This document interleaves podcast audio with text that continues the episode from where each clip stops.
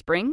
Is that you? Warmer temps mean new Allbirds styles. Meet the Super Light Collection, the lightest ever shoes from Allbirds, now in fresh colors. These must have travel shoes have a lighter than air feel and barely their fit that made them the most packable shoes ever. That means more comfort and less baggage. Try the super light tree runner with a cushy foam midsole and breathable eucalyptus fiber upper. Plus, they're comfy right out of the box. So, what can you do in a super light shoe? What can't you do is the better question. And because they're super packable, the real question is where are you taking them? Experience how Allbirds redefines comfort. Visit allbirds.com and use code SUPER24 for a free pair of socks with a purchase of $48 or more. That's A L L B I R D S.com. Code SUPER24.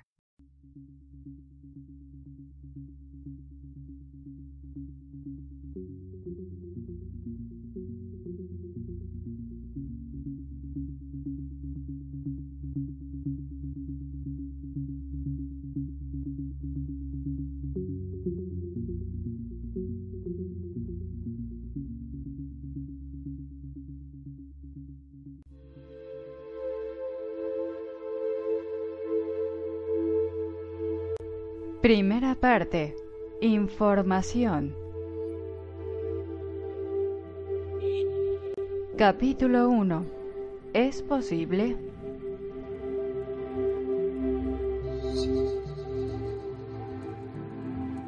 Sam Londe, un dependiente de zapatería jubilado que vivía en las afueras de San Luis a principios de la década de 1970, empezó a tener problemas de deglución. Al final fue a ver al médico y éste descubrió que tenía un cáncer de esófago metastásico. En aquellos días este tipo de cáncer se consideraba incurable y nadie sobrevivía a él. Era una sentencia de muerte y el médico de Londres le comunicó la noticia con un tono sombrío. Intentando alargarle la vida lo máximo posible, le dijo que lo mejor era extirparle el tejido canceroso del esófago y del estómago, donde el cáncer se había propagado. Confiando en él, Londe accedió y se sometió a la intervención. Por un tiempo le fue bien, pero al cabo de poco las cosas fueron de mal en peor. Una ecografía del hígado de Londe reveló más malas noticias. El cáncer se había extendido por todo el lóbulo izquierdo del hígado. El médico le dijo que por desgracia le quedaba como mucho solo unos meses de vida. Londe y su nueva esposa, ambos septuagenarios, decidieron mudarse a Nashville, a unos quinientos kilómetros de distancia, donde residían algunos familiares de ella.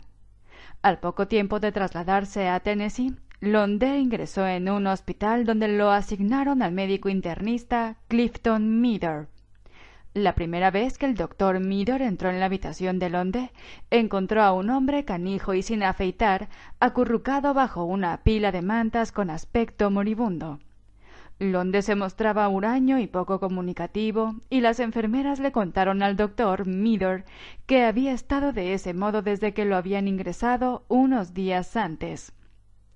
Si bien Londe tenía altos niveles de glucosa en la sangre debido a su diabetes, los parámetros del resto de la analítica eran normales, salvo por unos niveles un tanto elevados de las enzimas hepáticas, lo cual era de esperar en alguien con cáncer de hígado. En las otras pruebas que le habían hecho todo salía bien. Una gran suerte teniendo en cuenta el grave estado del paciente. Bajo las órdenes de su nuevo médico, Londe recibió a regañadientes una terapia física, una dieta reconstituyente a base de líquidos y cuidados y atenciones médicas. A los pocos días ya se sentía más fuerte y animado. Le empezó a contar su vida al doctor Meader. Londe había estado casado antes con una mujer que había sido su verdadera media naranja. No pudieron tener hijos, pero habían disfrutado de la vida como les encantaba navegar, al jubilarse se compraron una casa junto a un gran lago artificial. Pero un día ya avanzada la noche, el muro de contención de tierra de la presa se rompió y una tromba de agua se llevó por delante su hogar. Londe sobrevivió de milagro al agarrarse a algunos escombros, pero el cuerpo de su mujer desapareció bajo el agua. Perdí todo lo que más quería en este mundo, le dijo al doctor Midor. Aquella noche la tromba de agua se llevó también mi corazón y mi alma.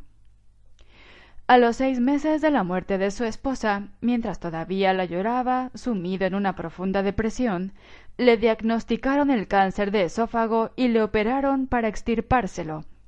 Entonces fue cuando conoció a su segunda esposa y se casó con ella, una mujer bondadosa que sabía que él tenía una enfermedad terminal y que aceptó cuidarle durante el tiempo que le quedara de vida.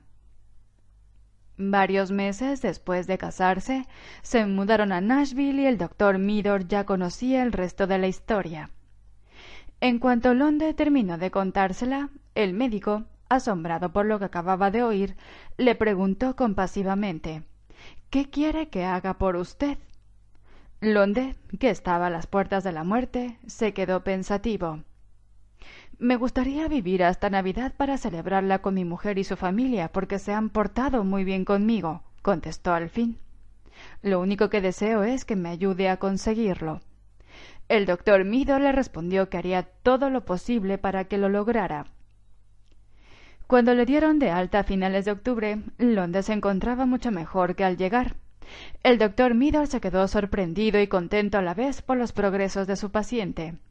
A partir de entonces lo fue visitando una vez al mes y cada vez observaba que Londe seguía bien, pero una semana después de Navidad, el día de Año Nuevo, su mujer volvió a llevarlo al hospital. El doctor Midor se sorprendió al ver que Londe parecía volver a estar a punto de morir. Al hacerle un chequeo, lo único que encontró fue que tenía un poco de fiebre y una pequeña mancha oscura en un pulmón que indicaba una pulmonía, aunque Londe no parecía tener problemas respiratorios.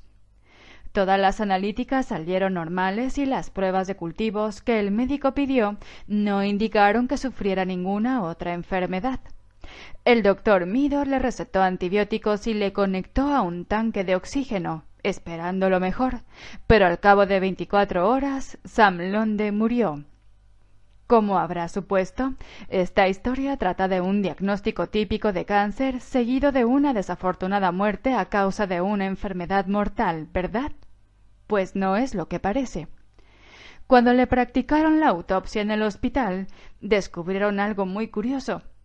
En realidad, el hígado de Londe no estaba invadido por el cáncer, Solo tenía un diminuto nódulo cancerígeno en el óvulo izquierdo y otro foco muy pequeño en el pulmón. La verdad es que ninguno de esos cánceres estaba lo bastante extendido como para causarle la muerte, y de hecho la zona alrededor del esófago estaba totalmente sana. Por lo visto, la ecografía que le habían hecho en el hospital de San Luis para ver si tenía cáncer en el hígado había dado un falso resultado positivo. Sam London no murió de un cáncer esofágico o hepático, ni tampoco por la pulmonía que pilló cuando volvieron a ingresarlo en el hospital. Simplemente se murió porque todas las personas de su entorno creyeron que tenían los días contados. El médico del hospital de San Luis creyó que Londres estaba muriendo, y cuando el doctor Midor de Nashville pensó también lo mismo, la mujer y los familiares de Londres lo dieron por un caso perdido. Y lo más importante es que el propio Sam Londe pensó que se estaba muriendo. ¿Es posible que se muriera solo por el mero hecho de pensarlo? ¿Que ese pensamiento fuera tan poderoso? Y si es así, ¿se trata de un caso aislado?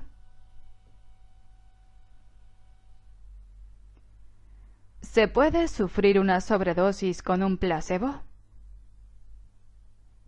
Fred Mason no es un nombre real. Un estudiante de posgrado de 26 años cayó en una depresión cuando su novia rompió con él, pero de pronto vio en un periódico el anuncio de un ensayo clínico sobre un nuevo medicamento antidepresivo y decidió participar.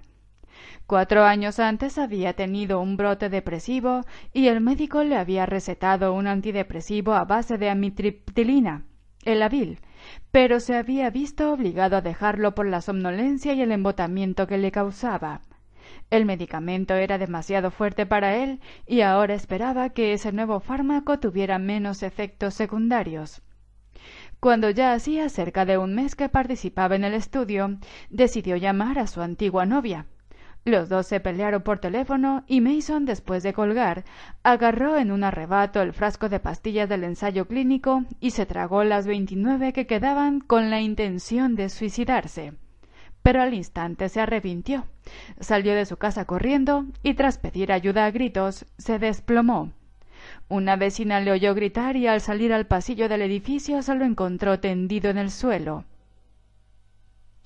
Retorciéndose de dolor, Mason le contó que había cometido un terrible error al tomarse las pastillas, pero que no se quería morir. Cuando le pidió que lo llevara al hospital, su vecina así lo hizo. Mason llegó a urgencias pálido y sudoroso, con una tensión de 80-40 y un ritmo cardíaco de 140 pulsaciones. Respirando agitadamente, no cesaba de exclamar No quiero morir. Cuando los médicos le examinaron, vieron que lo único que tenía era la tensión baja, el pulso acelerado y la respiración agitada. Aun así, Mason estaba letargado y arrastraba las palabras al hablar. El equipo médico decidió administrarle suero intravenoso. Le hicieron análisis de sangre y de orina y le preguntaron cuál era el medicamento que había tomado. Mason no podía recordar el nombre del fármaco. Les dijo que era el antidepresivo experimental de un ensayo clínico. Luego les entregó el frasco vacío, pero en la etiqueta no aparecía el nombre del medicamento, sino solo la información sobre el estudio. Así que no podían hacer más que esperar los resultados de los análisis, controlar sus constantes vitales para asegurarse de que no empeorase de golpe y esperar a que el personal del hospital pudiera contactar con los investigadores que estaban realizando el ensayo clínico. Al cabo de cuatro horas, después de que los resultados de los análisis salieran totalmente normales, llegó un médico que había participado en el estudio del fármaco experimental. Al consultar el código de la etiqueta del frasco vacío de las pastillas de Mason, lo cotejó con la información recabada en el estudio.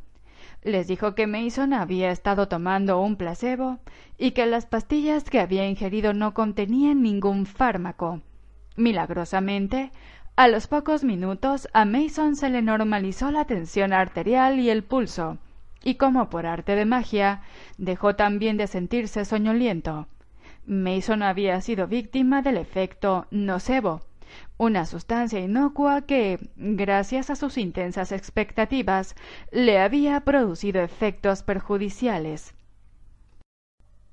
¿Es posible que los síntomas se los hubiera provocado el hecho de esperar sufrirlos después de tragarse un buen puñado de antidepresivos? Puede que su mente, como en el caso de Sam Londe, se hubiera apoderado de su cuerpo, llevada por las expectativas de lo que parecía ser la perspectiva más probable, hasta el punto de materializarla le pudo haber ocurrido, aunque esto significara que su mente se había ocupado de unas funciones que normalmente no están bajo nuestro control. Y si esto fuera posible y nuestros pensamientos pudieran hacernos enfermar, ¿acaso no podríamos también usarlos para curarnos? La depresión crónica se esfuma por arte de magia. Janice Schoenfeld una interiorista de 46 años que vivía en California había sufrido depresiones desde la adolescencia, pero nunca había recurrido a ningún profesional en busca de ayuda hasta ver el anuncio de un periódico en 1997. El Instituto Neuropsiquiátrico de la UCLA estaba buscando voluntarios para probar en un ensayo clínico un nuevo antidepresivo a base de belafaxina Schoenfeld, esposa y madre, cuya depresión había empeorado hasta tal punto que se había planteado suicidarse, decidió aprovechar la oportunidad de participar en el estudio. Cuando Schoenfeld llegó al Instituto Neuropsiquiátrico por primera vez, un técnico le aplicó unos electrodos durante 45 minutos para monitorizar y registrar su actividad bioeléctrica cerebral con un electroencefalógrafo, y poco después ella se fue con el frasco de pastillas que le dieron en la farmacia del hospital. Sabía que aproximadamente la mitad del grupo de 51 participantes recibiría el fármaco, y la otra mitad un placebo, aunque ni Schoenfeld ni los médicos del estudio tenían idea de a cuál de los dos grupos le habían asignado al azar. En realidad, nadie lo sabría hasta que finalizara el estudio, pero a ella no le importaba, porque estaba entusiasmada y esperaba que el fármaco experimental le ayudara después de haber estado luchando durante décadas contra una depresión clínica que hacía que de pronto se echara a llorar sin una razón aparente. Schoenfeld accedió a volver al instituto cada semana a lo largo del estudio de dos meses de duración. Cada vez respondía a las preguntas de cómo se sentía y en varias ocasiones incluso le realizaron otro electroencefalograma. Al poco tiempo de empezar a tomar las pastillas, Schoenfeld se comenzó a encontrar muchísimo mejor por primera vez en su vida. Y lo más curioso es que además sentía náuseas, pero esta era una buena noticia, porque sabía que era uno de los efectos secundarios del fármaco experimental. Como la depresión tendía a desaparecer y además notaba los efectos secundarios, estaba segura de que le había tocado el fármaco activo. Hasta la enfermera con la que hablaba al volver cada semana al instituto creía que Schoenfeld estaba tomando el medicamento real por los cambios que experimentaba. Al final de la octava semana del estudio, uno de los investigadores le reveló por fin la impactante verdad. Schoenfeld, que después de haber tomado las pastillas ya no deseaba suicidarse y se sentía como una persona diferente, había formado en realidad parte del grupo del placebo. Se quedó de una pieza. Estaba segura de que el médico se había equivocado. No se podía creer que después de estar sufriendo durante tantos años una agobiante depresión, se sintiera ahora mucho mejor por haberse tomado un frasco de pastillas de azúcar, y hasta había sufrido los efectos secundarios y todo. Debías de ser un error. Le pidió al médico que volviera a revisar la información recabada. Él, riéndose afablemente, le aseguró que el frasco que se había llevado a casa el que le había devuelto las ganas de vivir no contenía más que pastillas placebo. Mientras Schoenfeld se quedaba de piedra, el médico le insistió en que el hecho de no haber recibido el medicamento auténtico no significaba que se hubiera imaginado su depresión o su mejoría, sino que simplemente no era el Efexor lo que le había hecho sentirse mejor. Y ella no había sido la única. Los resultados del estudio revelaron al cabo de poco que el 38% de los participantes del grupo placebo se sentía mejor, comparados con el 52% del grupo que había recibido Efexor. Pero cuando el resto de la información salió a la luz, fueron los investigadores los que se quedaron sorprendidos. Los pacientes como Schoenfeld, que habían mejorado con el placebo, no se habían imaginado sentirse mejor, sino que los patrones de sus ondas cerebrales habían cambiado. Las electroencefalografías que les hicieron religiosamente a lo largo del estudio revelaban un aumento importante de actividad en la corteza prefrontal, la cual en los pacientes deprimidos solía ser muy baja. El efecto placebo, además de cambiar la mente de Schoenfeld, le estaba modificando su biología, es decir, no eran solo imaginaciones suyas, sino cambios reales en su cerebro. Además de sentirse bien, también se estaba poniendo bien.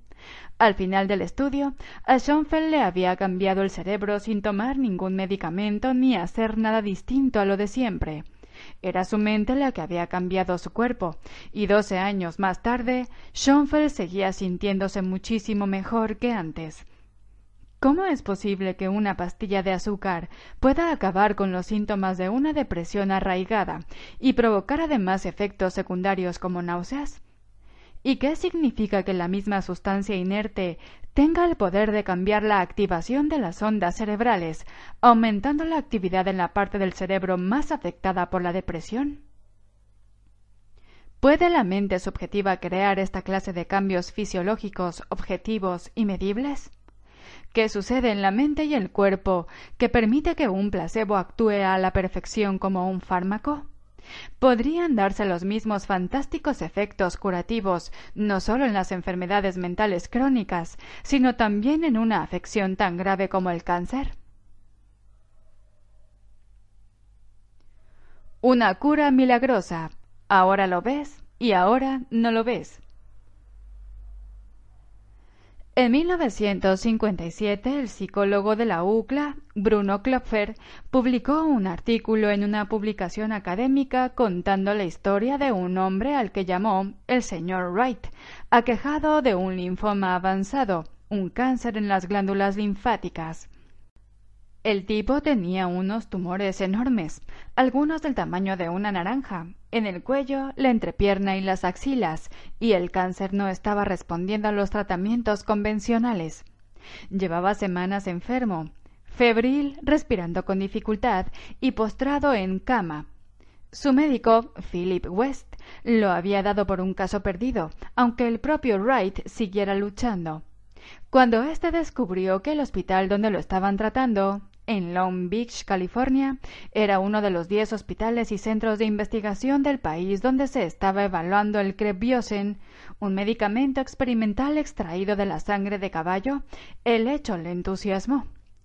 Wright le dio la lata sin descanso al doctor West durante varios días, hasta que el médico aceptó administrarle el nuevo remedio, aunque Wright no pudiera participar formalmente en el ensayo clínico porque los pacientes debían tener como mínimo una esperanza de vida de tres meses. Wright recibió la inyección de Creviosen un viernes y el lunes ya se había levantado de la cama y caminaba la mar de animado, riendo y bromeando con las enfermeras. Parecía otra persona. El doctor West escribió en el informe médico que los tumores se habían disuelto como bolas de nieve en una estufa encendida. A los tres días los tumores se habían reducido a la mitad, y al cabo de otros diez le dieron el alta. Wright se había curado. Parecía un milagro. Pero dos meses más tarde, los medios de comunicación anunciaron que los diez ensayos clínicos revelaban que el Creviosen era un engaño en cuanto Wright leyó las noticias, empeoró en el acto al creer que el medicamento no servía para nada y los tumores le volvieron a aparecer al poco tiempo. El doctor West sospechó que la primera respuesta positiva de Wright se debía al efecto placebo, y sabiendo que su paciente tenía una enfermedad terminal, se dijo que tenía poco que perder y Wright mucho que ganar si ponía a prueba su teoría. Así que le dijo a éste que no se creyera las noticias del periódico y que había recaído porque el Creviosen que le habían administrado formaba parte de un lote de mala calidad. Además, le contó que estaba a punto de llegar al hospital una versión del medicamento el doble de potente y de una calidad excelente y que se le inyectaría en cuanto la recibiera. Wright se sintió eufórico ante la posibilidad de curarse y a los pocos días recibió la inyección.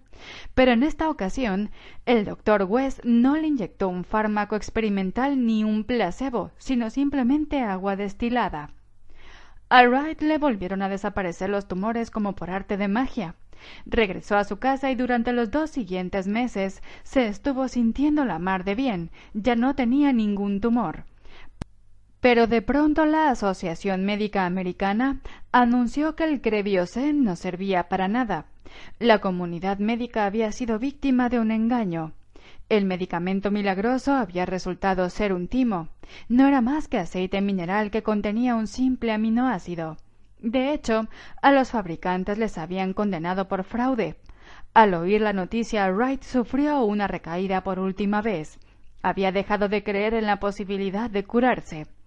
Volvió al hospital desesperanzado y a los dos días murió. Es posible que Wright hubiera cambiado de algún modo su estado del ser, no una vez, sino dos, transformándose en alguien que se había librado del cáncer en cuestión de días. ¿Respondió su cuerpo al instante a ese nuevo estado mental? Y pudo haber recuperado el estado mental de un hombre con cáncer en cuanto oyó que el medicamento en cuestión no servía para nada, y entonces su cuerpo creó de nuevo exactamente la misma química, con lo que los tumores volvieron a aparecer. Es posible alcanzar ese nuevo estado bioquímico no solo tomando pastillas o recibiendo inyecciones, sino también por medio de algo tan invasivo como una cirugía. La cirugía de rodilla que nunca se llevó a cabo. En 1996, el ortopedista Bruce Mosley, que por aquel entonces trabajaba en la Facultad de Medicina de Baylor y era uno de los expertos punteros de Houston en medicina deportiva ortopédica, publicó un ensayo clínico basado en su experiencia con 10 voluntarios varones que habían servido en el ejército y padecían osteoartritis de rodilla. Debido a la gravedad de su enfermedad, muchos de ellos cojeaban ostensiblemente, caminaban con un bastón o necesitaban algún tipo de ayuda para desplazarse.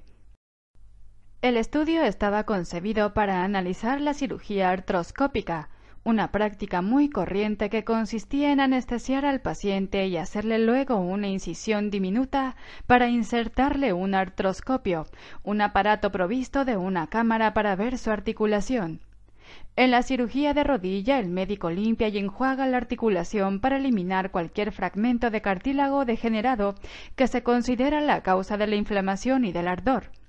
En aquel tiempo, cerca de tres cuartos de millón de pacientes se sometían a esta clase de intervención cada año.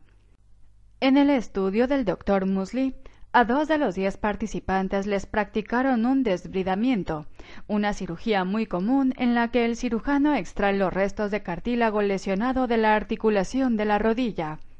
Otros tres recibieron un lavado, un procedimiento en el que se inyecta agua a gran presión en la articulación de la rodilla para limpiar y eliminar el material artrítico deteriorado, y a los cinco restantes se les sometió a una cirugía falsa, en la que el doctor Musley se limitaba a hacerles una incisión con un escalpelo y a suturársela luego sin realizarles ninguna clase de cirugía. A ninguno de estos cinco pacientes les insertaron un artroscopio, ni les limpiaron la articulación de la rodilla, ni les eliminaron los fragmentos óseos con agua a presión. Solo les hicieron una incisión y luego les cosieron la herida.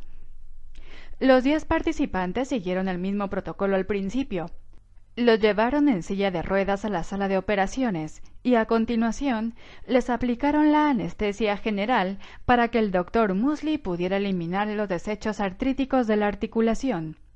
En cuanto el cirujano entraba en la sala de operaciones, encontraba un sobresellado que contenía información que le indicaba a cuál de los tres grupos había sido asignado al azar el paciente que yacía en la mesa de operaciones.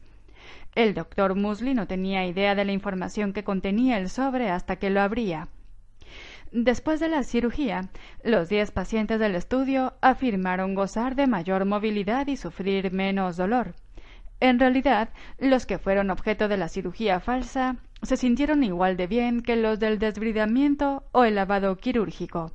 No hubo ninguna diferencia en los resultados, ni siquiera seis meses más tarde y al cabo de seis años, cuando entrevistaron a dos de los participantes que habían recibido la cirugía placebo, afirmaron que seguían andando con normalidad, sin sentir dolor, y que su movilidad había aumentado en gran medida. Dijeron que ahora podían realizar todas las actividades cotidianas que no podían hacer seis años atrás, cuando todavía no les habían operado. Todos opinaban que habían recuperado la calidad de vida de antes.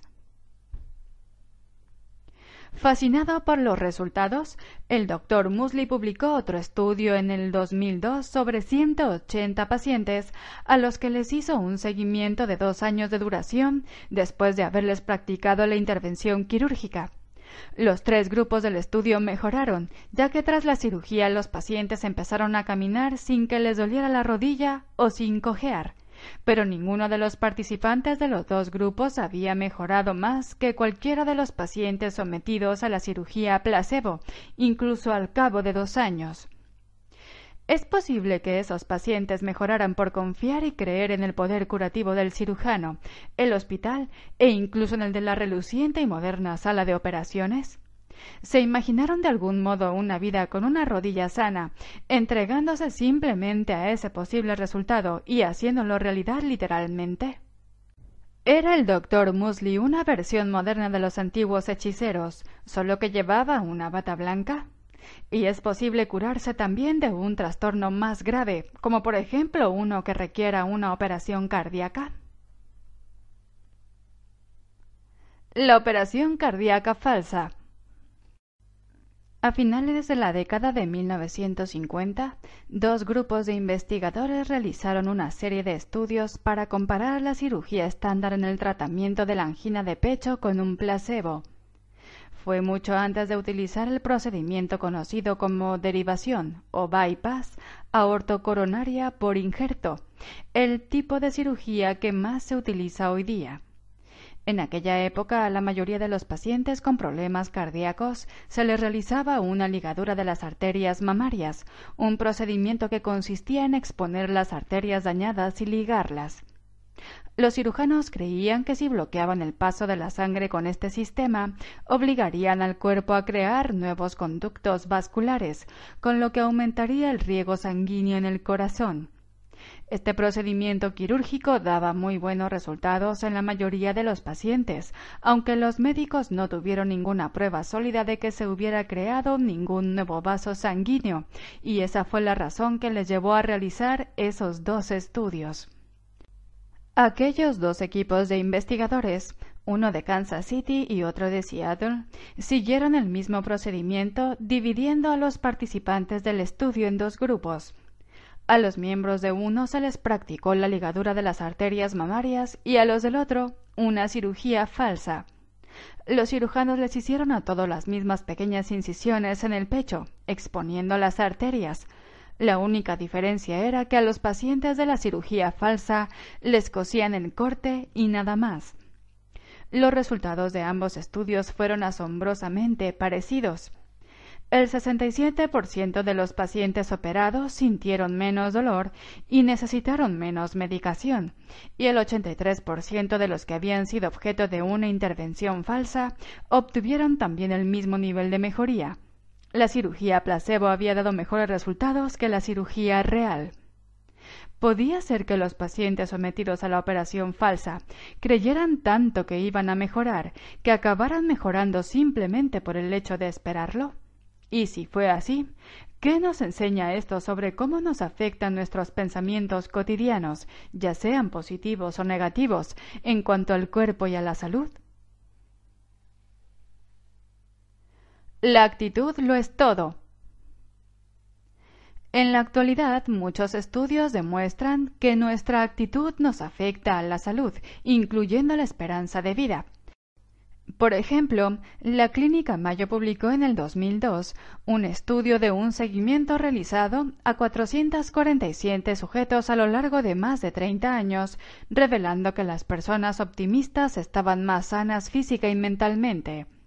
Optimista significa literalmente mejor, lo cual sugiere que aquellas personas del estudio se fijaban en el mejor aspecto del futuro es decir, tenían menos problemas con las actividades diarias como resultado de su buena salud física o de su estado emocional. Experimentaban menos dolor, tenían más energía, gozaban más de las actividades sociales y se sentían más contentas, tranquilas y serenas la mayor parte del tiempo. Este estudio llegó justo después de otro en el que la Clínica Mayo había hecho un seguimiento a más de 800 personas a lo largo de 30 años y había revelado que los sujetos optimistas vivían más años que los pesimistas. Los investigadores de la Universidad de Yale también hicieron un seguimiento a 660 personas de 50 años y de más edad durante 23 años y descubrieron que las que tenían una actitud positiva sobre el envejecimiento vivían siete años más que las que lo afrontaban con una actitud negativa. La actitud influía más en la longevidad que la tensión arterial, los niveles de colesterol, el tabaquismo, el sobrepeso o la cantidad de ejercicio físico. Otros estudios han analizado la relación entre la salud del corazón y la actitud. Aproximadamente en la misma época, un estudio de la Universidad de Duke sobre 866 pacientes con problemas cardiovasculares desveló que los que más sentían a diario emociones positivas tenían un 20% más de probabilidades de seguir vivos al cabo de 11 años que los que habitualmente experimentaban más emociones negativas. Y más asombroso todavía fueron los resultados de un estudio sobre 255 estudiantes de la Facultad de Medicina de Georgia a los que se les realizó un seguimiento durante 25 años. Los más hostiles tenían cinco veces más probabilidades de sufrir enfermedades coronarias y un estudio de la Universidad Johns Hopkins presentado en las sesiones científicas del 2001 de la Asociación Americana del Corazón incluso reveló que una actitud positiva constituye la mejor protección conocida contra las enfermedades cardíacas en los adultos con riesgo por antecedentes familiares. Este estudio sugiere que adoptar la actitud adecuada funciona igual de bien o mejor incluso que seguir una dieta saludable, hacer la cantidad adecuada de ejercicio y mantener el peso ideal. ¿Cómo es que nuestra actitud diaria, ya sea más alegre y afectuosa o más hostil y negativa, ayuda a determinar los años que viviremos? ¿Es posible cambiar nuestra actitud? Y si lo lográramos, ¿podríamos superar la forma en que nuestra mente ha sido condicionada por las experiencias del pasado? ¿O acaso esperar que vuelva a pasar algo negativo ayuda a que suceda?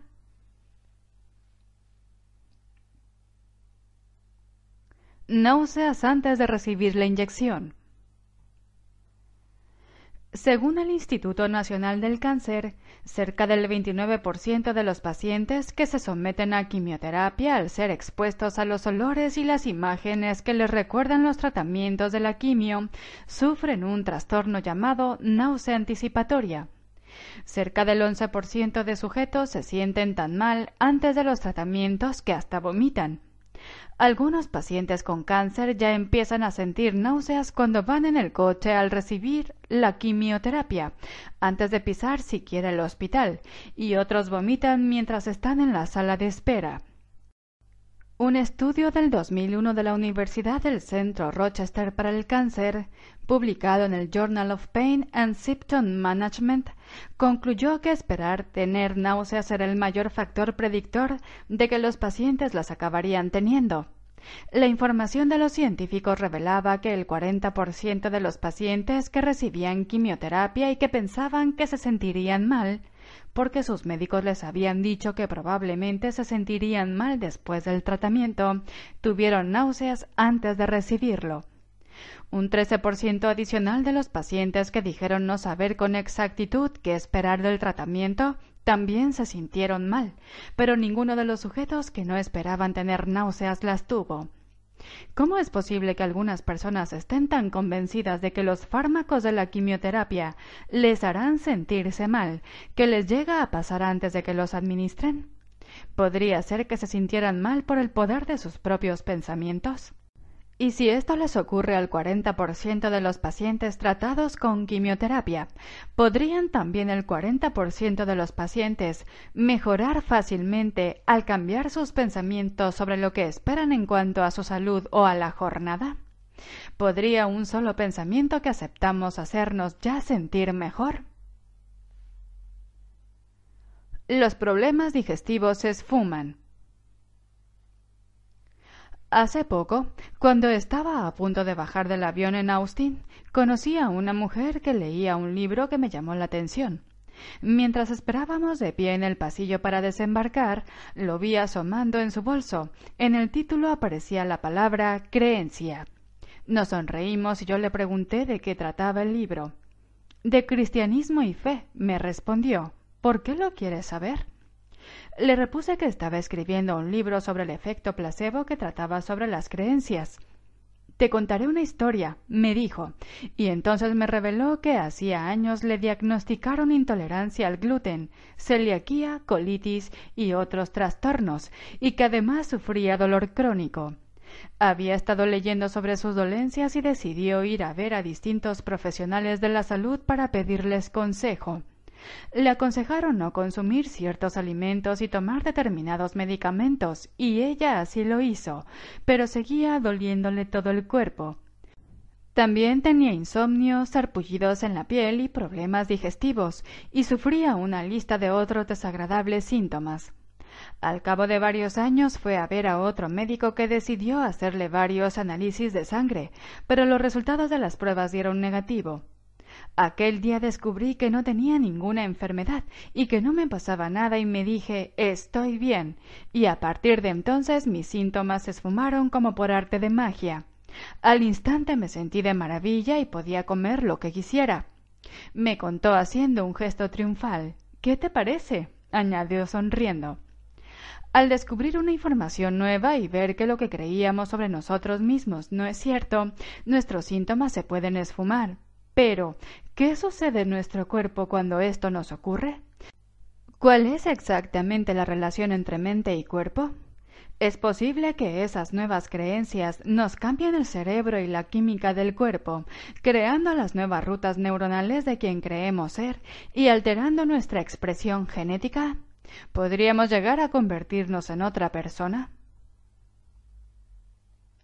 El Parkinson frente a un placebo. La enfermedad de Parkinson es un trastorno neurológico caracterizado por una degeneración gradual de las células nerviosas en los ganglios basales, una zona del mesencéfalo que controla los movimientos físicos. El cerebro de los que tienen esta terrible enfermedad no produce bastante dopamina, el neurotransmisor que necesitan los ganglios basales para funcionar adecuadamente. Los síntomas tempranos del Parkinson, una enfermedad que en la actualidad se considera incurable, incluyen problemas motores como rigidez muscular, temblores y cambios en el modo de andar y hablar que van más allá de nuestro control. En un estudio, un grupo de investigadores de la Universidad de Columbia Británica en Vancouver informaron a un grupo de pacientes con Parkinson que les administrarían un medicamento que haría que sus síntomas mejoraran mucho. En realidad recibieron un placebo, una mera inyección salina. Incluso a la mitad de los que no habían tomado ningún fármaco les mejoró el control de la función motora después de recibir la inyección. Los investigadores generaron imágenes del cerebro de los pacientes con un escáner para entender mejor lo que les había sucedido y descubrieron que quienes habían respondido positivamente al placebo eran los que estaban fabricando dopamina en su cerebro, un 200% más que antes. Para obtener el mismo efecto con un medicamento, se tendría que recibir una dosis entera de anfetaminas, un fármaco que sube el estado de ánimo y que también aumenta la dopamina. Por lo visto, el simple hecho de esperar mejorar desencadenó en los pacientes con Parkinson un poder sin explotar que activó la producción de dopamina, exactamente la cantidad que su cuerpo necesitaba para mejorar. Y si esto es cierto, ¿cuál es el proceso por el que un simple pensamiento logra producir la dopamina que el cerebro necesita?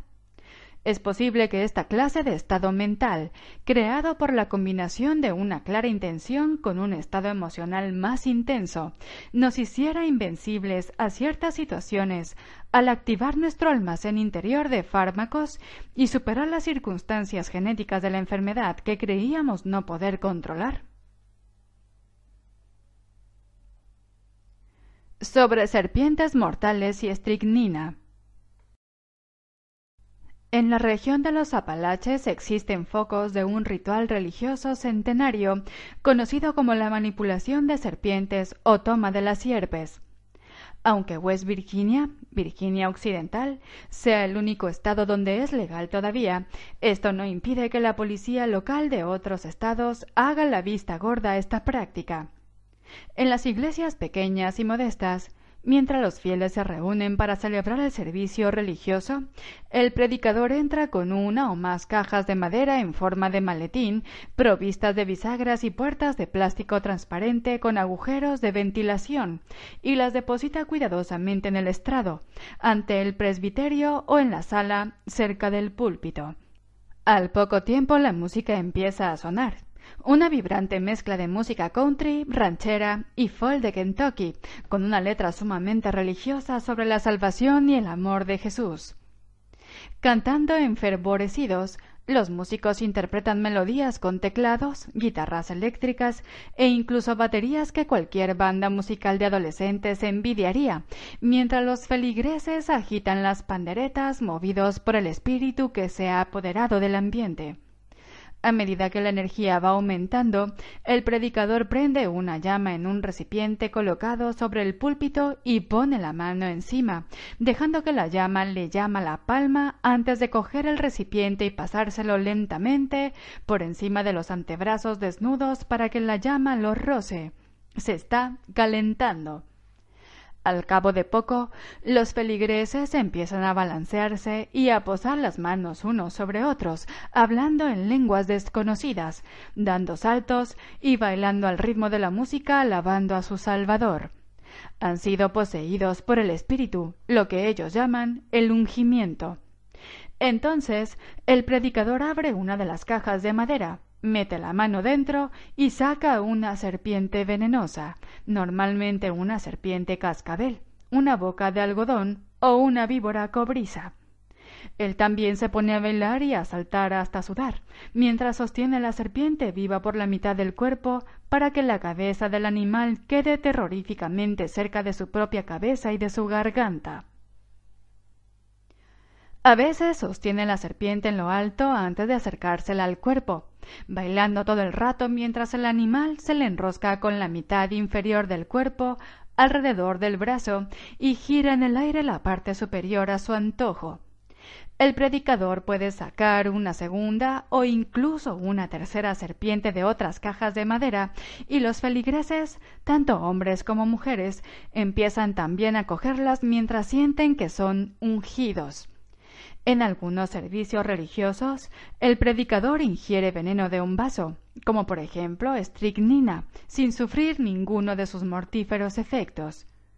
Si bien las serpientes muerden a veces a algunos de los que las cogen, no ocurre con tanta frecuencia como sería de esperar, considerando los miles de servicios religiosos en los que los fieles meten febrilmente la mano en las cajas de madera provistas de bisagra sin una pizca de duda o de temor e incluso cuando les pasa, no siempre se mueren aunque no vayan corriendo al hospital.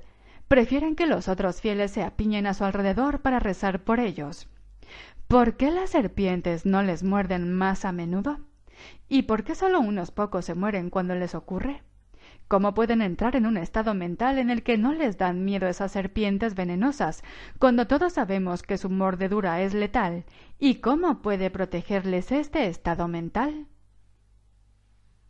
También existen los estallidos de fuerza histérica, la manifestación de una fuerza física sobrehumana en situaciones de emergencia. En abril del 2013, por ejemplo, Hannah Smith, una adolescente de 16 años, y su hermana Hailey, de 14, que vivían en Lebanon, Oregón, levantaron un tractor de casi 1.400 kilos de peso para liberar a su padre, Jeff Smith, que había quedado atrapado debajo. ¿Y qué hay de los que caminan sobre brasas, como los miembros de tribus indígenas que practican rituales sagrados y los occidentales que asisten a esta clase de talleres? o incluso los artistas de los carnavales o los bailarines javaneses en trance que sienten el irreprimible deseo de masticar cristales y tragárselos, un trastorno conocido como hialofagia. ¿Cómo son posibles semejantes hazañas sobrehumanas y qué es lo que tienen en común de esencial? Podría ser que al creer a ciegas en algo les cambie el cuerpo hasta el punto de volverse inmunes a su entorno. Y es posible que esas férreas convicciones que otorgan poder a los que manejan serpientes y caminan sobre brasas pudieran actuar también a la inversa, dañándonos e incluso causándonos la muerte, sin ser conscientes de ello. Acabar con un hechizo vudú. En 1938, un hombre de 60 años de la zona rural de Tennessee se pasó cuatro meses enfermo, yendo de mal en peor, hasta que su mujer lo llevó a un hospital con capacidad para 15 camas en las afueras de la ciudad. A estas alturas, Vance Vanders no es un nombre real. Había perdido más de 22 kilos y parecía encontrarse a las puertas de la muerte. El doctor Drayton Dirty sospechó que Vander sufría tuberculosis o un posible cáncer, pero en las numerosas pruebas y radiografías que le realizaron no apareció ninguna anomalía. La revisión médica del doctor Doherty reveló que su paciente estaba perfectamente. Como Vander se negaba a comer, lo alimentaron mediante una sonda, pero él vomitaba tercamente todo cuanto le introducían por ella. Siguió empeorando, convencido de que se iba a morir y al final apenas podía hablar. Aunque pareciera que su muerte era inminente, el doctor Doherty aún no tenía idea de cuál era la dolencia de su paciente. La angustiada mujer de Vanders le dijo al doctor que quería hablar con él en privado, y al asegurarle Doherty que no le revelaría la conversación a nadie, ella le contó que a su esposo le habían hecho vudú. Por lo visto, Vanders, que vivía en una comunidad donde las prácticas de vudú eran muy habituales, se había peleado con un sacerdote vudú local. El sacerdote tras quedar con él en un cementerio a altas horas de la noche, le había echado un maleficio agitando una botella con un líquido pestilente ante su cara y le había soltado que moriría al poco tiempo y que nadie podría salvarlo. Eso fue lo que ocurrió. Y Vanders, convencido de que tenía los días contados, había creído en esa nueva y sombría realidad. El pobre hombre volvió abatido a casa negándose a comer, hasta que su esposa lo llevó al hospital. Tras oír la historia, el doctor Doherty se le ocurrió un plan muy poco ortodoxo para tratar a su paciente. Por la mañana reunió a los familiares al pie de la cama de Vanders y les dijo que estaba seguro de tener el remedio para curarlo. Los familiares le escucharon atentamente mientras él les contaba la siguiente patraña. Les dijo que la noche anterior había conseguido con una treta que el sacerdote vudú se reuniera con él en el cementerio y le desvelara cómo le había echado el maleficio a Vanders. No le había resultado fácil, les contó. El sacerdote se había negado a colaborar, pero él, agarrándolo del pescuezo, lo había empujado contra un árbol para obligarlo a hablar les dijo que el sacerdote le confesó que había untado la piel de Vanders con huevos de lagartija para que se le metieran en la barriga y le eclosionaran en las entrañas. La mayoría de las lagartijas habían muerto, pero una muy gorda había sobrevivido y ahora se lo estaba comiendo por dentro. El doctor les anunció que, en cuanto le sacara la lagartija del cuerpo, Vanders se curaría. Entonces llamó a la enfermera y ésta le trajo diligentemente una jeringuilla enorme llena de una poderosa medicina, según les dijo el doctor Doherty. Pero en realidad contenía un medicamento vomitivo. El doctor Doherty inspeccionó atentamente la jeringuilla para asegurarse de que funcionara bien y luego le inyectó el líquido ceremoniosamente a su asustado paciente. A continuación, con un gesto grandilocuente, abandonó la habitación sin decir una palabra a los familiares, que se quedaron atónitos. Al cabo de poco, al paciente le entraron ganas de vomitar. La enfermera le entregó una palangana y Vander, sintiendo arcadas y náuseas, la agarró gimiendo justo a tiempo. Cuando el doctor Doherty juzgó que su paciente ya casi había terminado de vomitar, entró resuelto a la habitación a grandes zancadas.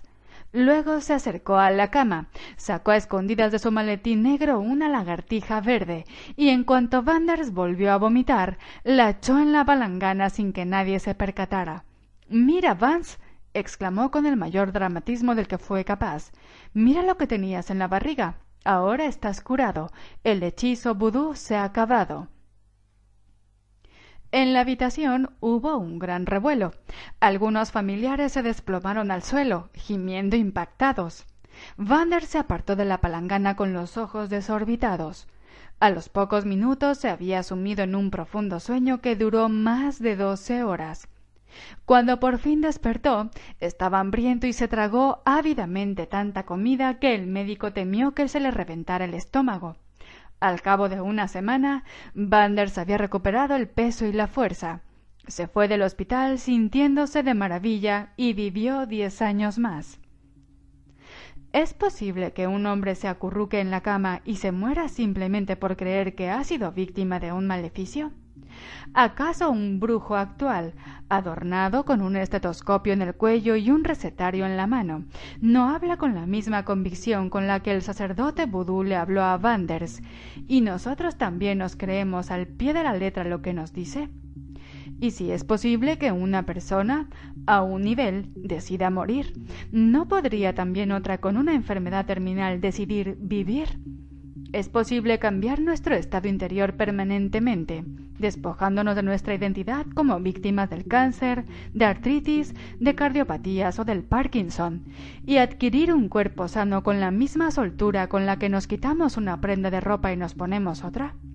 En los siguientes capítulos verás lo que es realmente posible y cómo esto se aplica a tu vida.